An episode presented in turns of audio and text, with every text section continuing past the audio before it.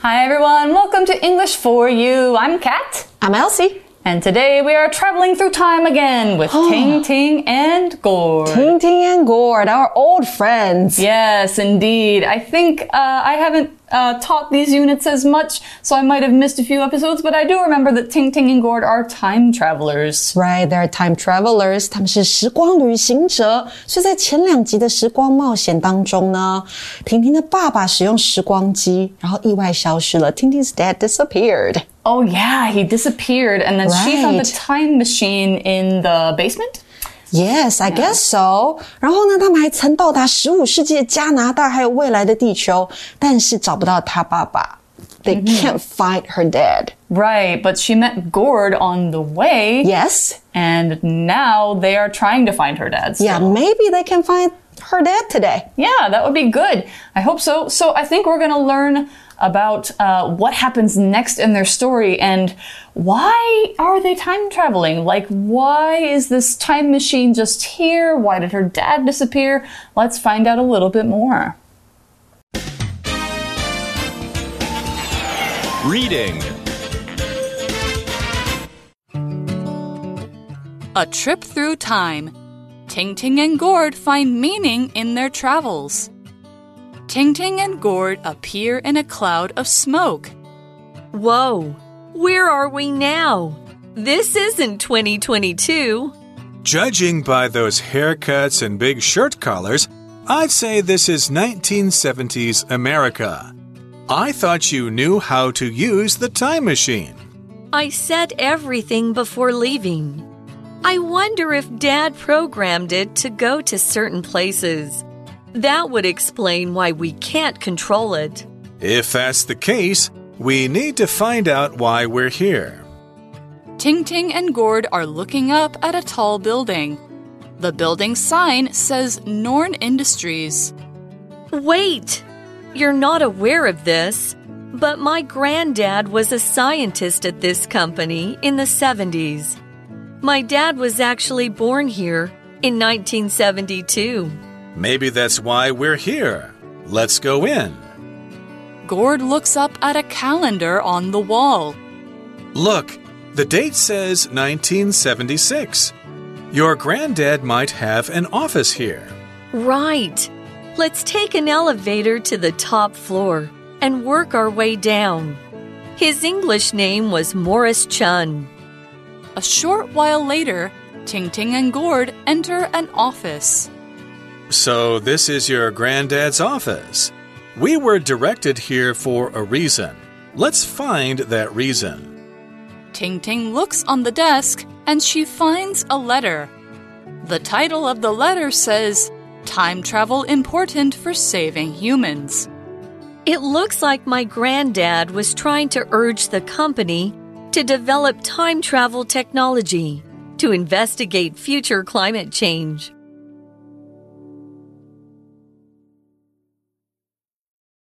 Okay, so we see here we got a location. Yep. 1970s, Silicon Valley, US. That's right. So, Silicon Valley is where a lot of the tech companies, technology companies get their start and where a lot of the big ones live. Like Google is there, Facebook is there, oh. uh, Apple is there, oh. uh, pretty much all the big ones and a lot of smaller ones too. 就是美国的矽谷嘛，所以这边我们就看到一个 scene，一个场景，a scene from the street。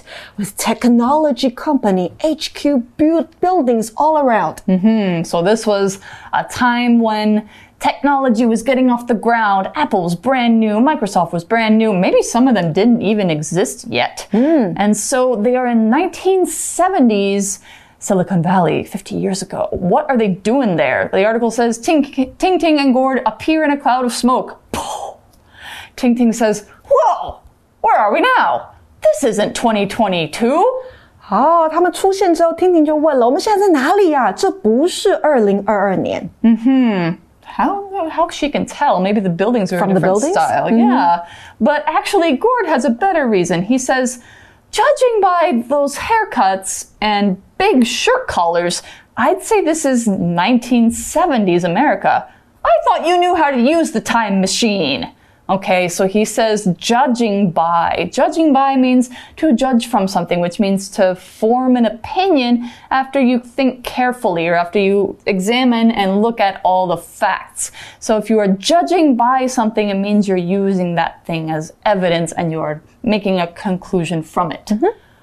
所以 judge 这个动词，我们之前学过是判断、评判。Judging by something，那就是根据点点点来判断，由点点点看来。So, for example, we can say, judging by the survey, most of the employees prefer to work from home。也就是从调查来判断，多数的员工是喜欢在家工作的。Hmm. So, what is he judging by? He's judging by those haircuts. Now, a haircut is the act or the result of cutting and shaping someone's hair. You get a haircut. And you talk about your hair shape and your length as your haircut or your hairstyle. So Elsie has a straight uh, shoulder length haircut. I have a not so straight and kind of layered shoulder length haircut. Those are our different haircuts and different hairstyles. That's how we cut our hair. So, an example sentence you could say, Mandy just got a new haircut. That's much shorter than before. She looks great. And the other thing he was judging by was people's collars, big shirt collars. A collar is a part of your shirt or dress that fits around your neck. And sometimes it's like this, where it's just a t shirt collar. Sometimes it's folded down like in a button up shirt. You see the collars that go like this. And so collars can really make a shirt's style. Now, be careful not to confuse this with color, like the color of your hair, the color of something where it's red, yellow, green, blue. Now, color is how you pronounce that, but this is collar. So here's an example sentence for collar. Alan always looks well dressed. His shirt collars are smooth and sit well around his neck. Yeah. So if you were saying judging by together, you'd say, I want to make a guess. I'd say it means that you think something. 嗯哼，好，那么刚 Cat 说的整理一下，我们首先看到的是 haircut，那就是发型。嗯、像我们两个有不同的发型，不同的 haircuts，不同的 hairstyles。嗯、那还有就是衣领领子，这个字是 c o l l a r，念作 collar。那再来还有一个是 I'd say，那就是我的推论，我的看法是点点点。所以我们可以说啊，Judging from the time he got home last night, I'd say that he didn't come home right after work。嗯哼，所以代表从他昨天到家的时间看来呢，我会觉得哈，我会认为他不是下班之后就直接回家。那回到课文来，从发型和衬衫衣领判断，这个是一九七零年代的美国，这个是 Gord 说的，对不对？Yeah, yeah, and he's kind of mad because he says, "I thought you knew how to use the time machine, Ting Ting." And Ting Ting says, "I set everything before leaving." I wonder if dad programmed it to go to certain places. That would explain why we can't control it. Ah, so she's thinking of a theory. She's got an idea in her head as to why they're in 1970s America instead of in 2022. Oh. Let's find out a little bit more, but first we've got to go to our language in focus. 今天的 language in focus，我们要看到的是 before 跟 after 的用法。那从属连接词 after 或是 before，它引导的副词子句跟主要子句的主词一致的时候，可以省略从属子句的主词，并且将该子句的动词改为现在分词。那如果你看到是 be 动词，你就可以直接省略。So for example, after she heard the news, she started crying。那因为你看哦，前后的主词是一样的，都是 she，所以我们可以把前面的主词做省略。变成 After hearing the news, she started crying. 听到消息之后，她开始哭泣。所以提醒同学哦，如果主词是不同的，你是不能做这样子的省略。那再来给同学们一个例句 Before you go to bed, you need to finish your homework. 前后主词都是 you，所以可以做省略。我们这句也可以说成 Before going to bed, you need to finish your homework. 去睡觉之前，你要先完成作业。那课文这边呢、啊，婷婷说到 I set everything before leaving，也就是 I set everything before I left. 在我离开之前，我全部都设定好了。那回到课文呢，我们还看到一个字是 program，在这边作为动词用哦，指的是为点点点设计或是编写程式。所以听听就问啦，还是爸爸有重新写时光机的程式呢？Did he program it again? Maybe. Maybe he programmed it before she ever saw it. And he meant for it to go to certain times and certain places. It's not just a time machine. You think about this, it's not just a time machine, it's also a teleporter. Oh, It, yeah. it lets you go to places you were not in before. Hmm. Yeah. So the article says, or Gord says, if that's the case, we need to find out why we're here. Okay, so he says, if that's the case, that means like, if that's true, if what you said is actually real, then we need to find out why are we in 1970 Silicon Valley? Hmm. So going on, Ting Ting and Gord are looking up at a tall building. The building sign says Norn Industries. I know why, but this sounds like an evil corporation name to me. Yeah. Norn Industries. Right，所以这边看到的动词 say，它的意思是写着、显示。所以呢，the sign says 好像是招牌上面说什么，告示牌上面写什么。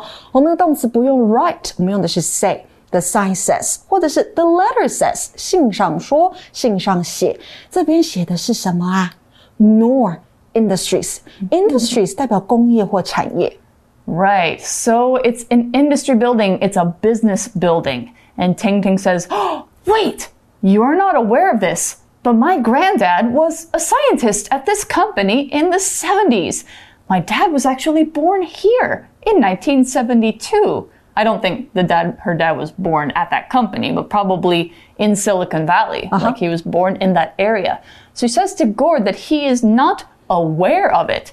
To be aware of something means to know something exists, especially if it's like a situation or a problem or a fact.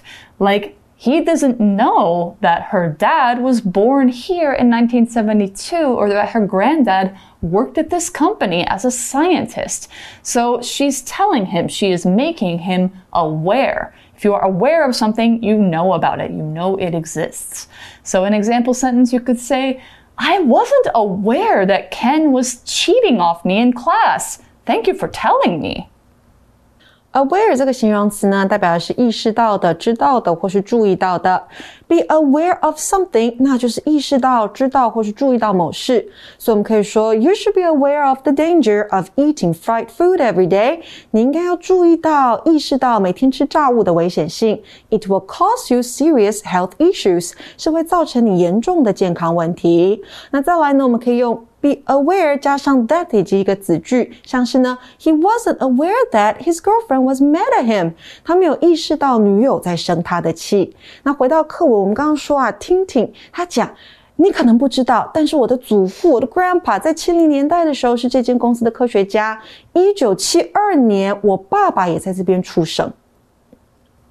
so we find out that Ting Ting has a family connection to this building, to this company.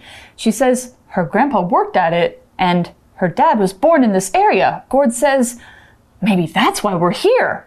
Let's go in.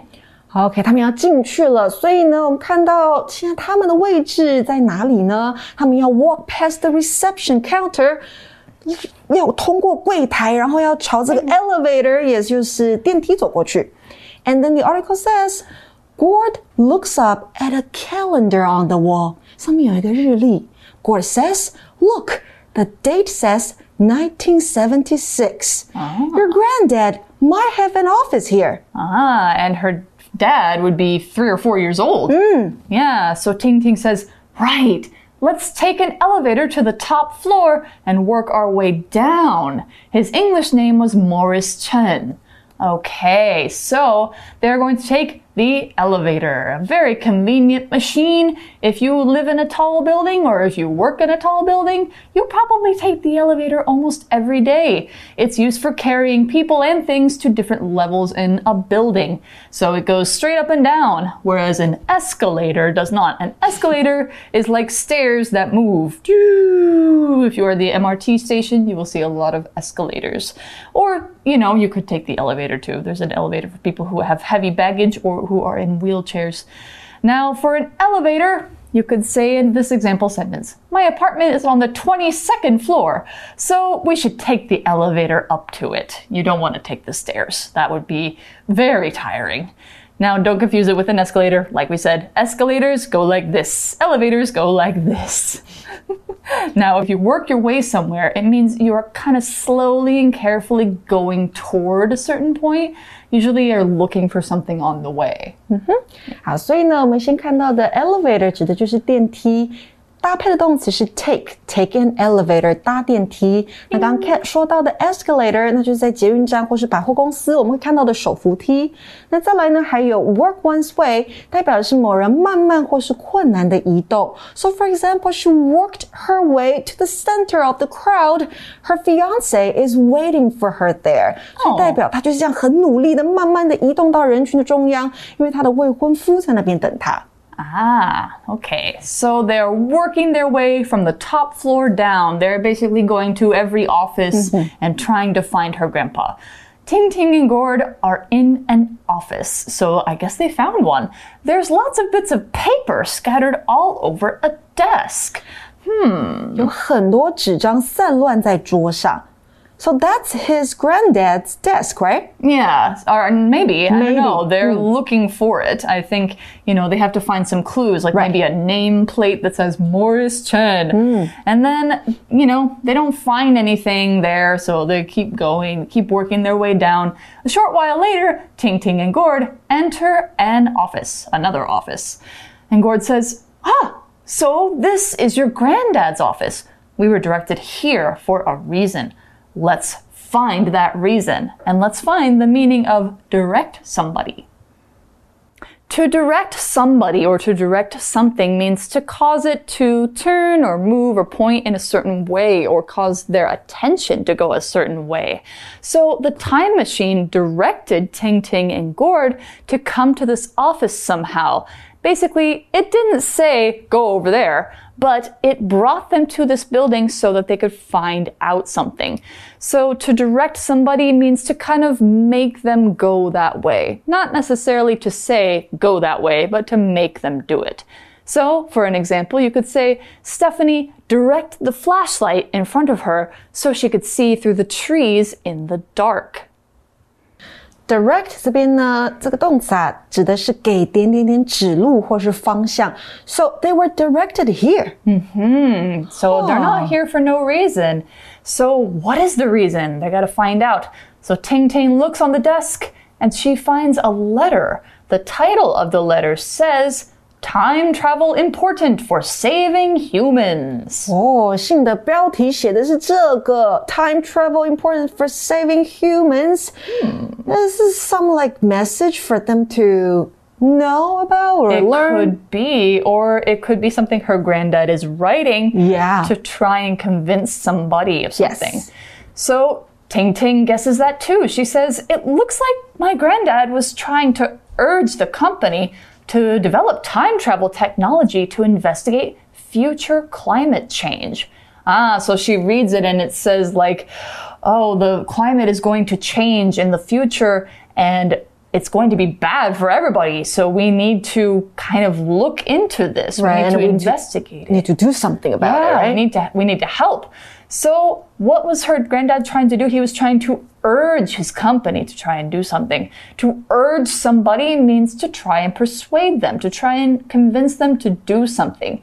Basically say, please, please do something about this. It is very important. It is urgent even urge 这个动词呢是敦促或是力劝，urge somebody to do something，那就是敦促力劝某人去做某事。所以我们也可以说呢，Roy's teacher urged him to join the drawing and singing contests，代表他老师很想要他去参加绘画跟唱歌的比赛。哦。那再来，我们还看到一个字是 investigate，这个动词什么意思呢？Cat。 All right, so they're urging the company to investigate climate change in the future with time travel. So, to investigate something means to try and find out the facts. Basically, it's kind of a mystery, mm-hmm. or it's something that you need to learn more about. So, you could say that somebody investigates a crime or an accident basically to learn how this happened, why this happened, who did it.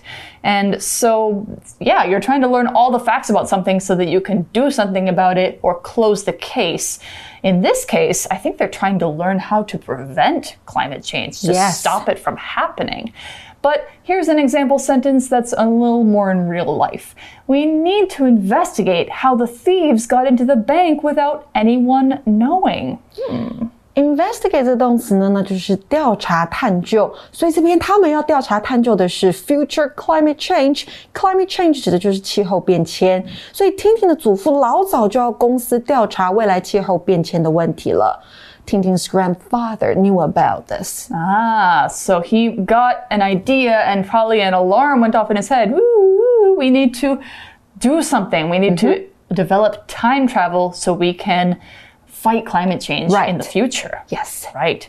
So that's the end of day one of this uh, exciting adventure. We're going to find out what they're going to do about it, how they're going to help in day two. So for now, that means we're going to go to our For You chat. For you chat. All right, our chat question for today is What do you know about the world in the 1970s? In the 1970s. This is kind of a big question. The whole world? Right. I know something about Taiwan back then. Okay. Taiwan was removed from the UN in 1971. Oh, yeah, that was a bad year. for Right. Taiwan. Yeah. So that was a really big deal. And I think after that, life started to change, right? Yeah, what about in the States? In the States, uh, the 70s, well, okay. The n- late 1960s to the 70s, we were in the Vietnam War. Like, we sent armies over to Vietnam Yes. to fight against the North Vietnamese troops. And uh, it did not go well. And it was the first time that people really saw how bad war, War. was. Yeah. So uh, there was a lot of anti war protests. There was a lot of disagreement and a lot of uh, you know young people like students were doing a lot of protests and stuff like that Who was the president back then? Was uh, it it Nixon? was Lin, uh, Nixon was the one, one after there was Johnson and then there was Nixon. Oh yeah, and Nixon uh, famously uh, lied about a lot of things and he had to Ooh. resign as Okay. president. And it was also the time of disco and the time of the hippie movement. There was a lot going on. right. Yeah. So it was a it was an exciting time, I would say, in uh, good and bad ways. Yeah. So what do you know about the 1970s? Talk about that. Um, you can talk about Taiwan. You can talk about other countries, maybe both, or yeah. So. For now, we're gonna go on to day two tomorrow with Ting Ting and Gord figuring out how they can help Ting Ting's grandfather with his mission and why they were sent back in the first place. We'll see you in day two. Bye. Vocabulary Review Haircut. Jennifer looks really different with her new haircut. Now her hair is much shorter. Collar. Lewis bought a shirt with a collar on it for work because he needs to look smart. Aware. We think that this news report about homeless people will make everyone more aware of the problems in the city. Elevator. Does your building have an elevator, or will you have to carry these boxes up the stairs? Direct. Terry's job is to greet guests at the door and direct them to their seats. Investigate. The fire department is still investigating what caused the building to burn down. 智慧小补帖。 Urge.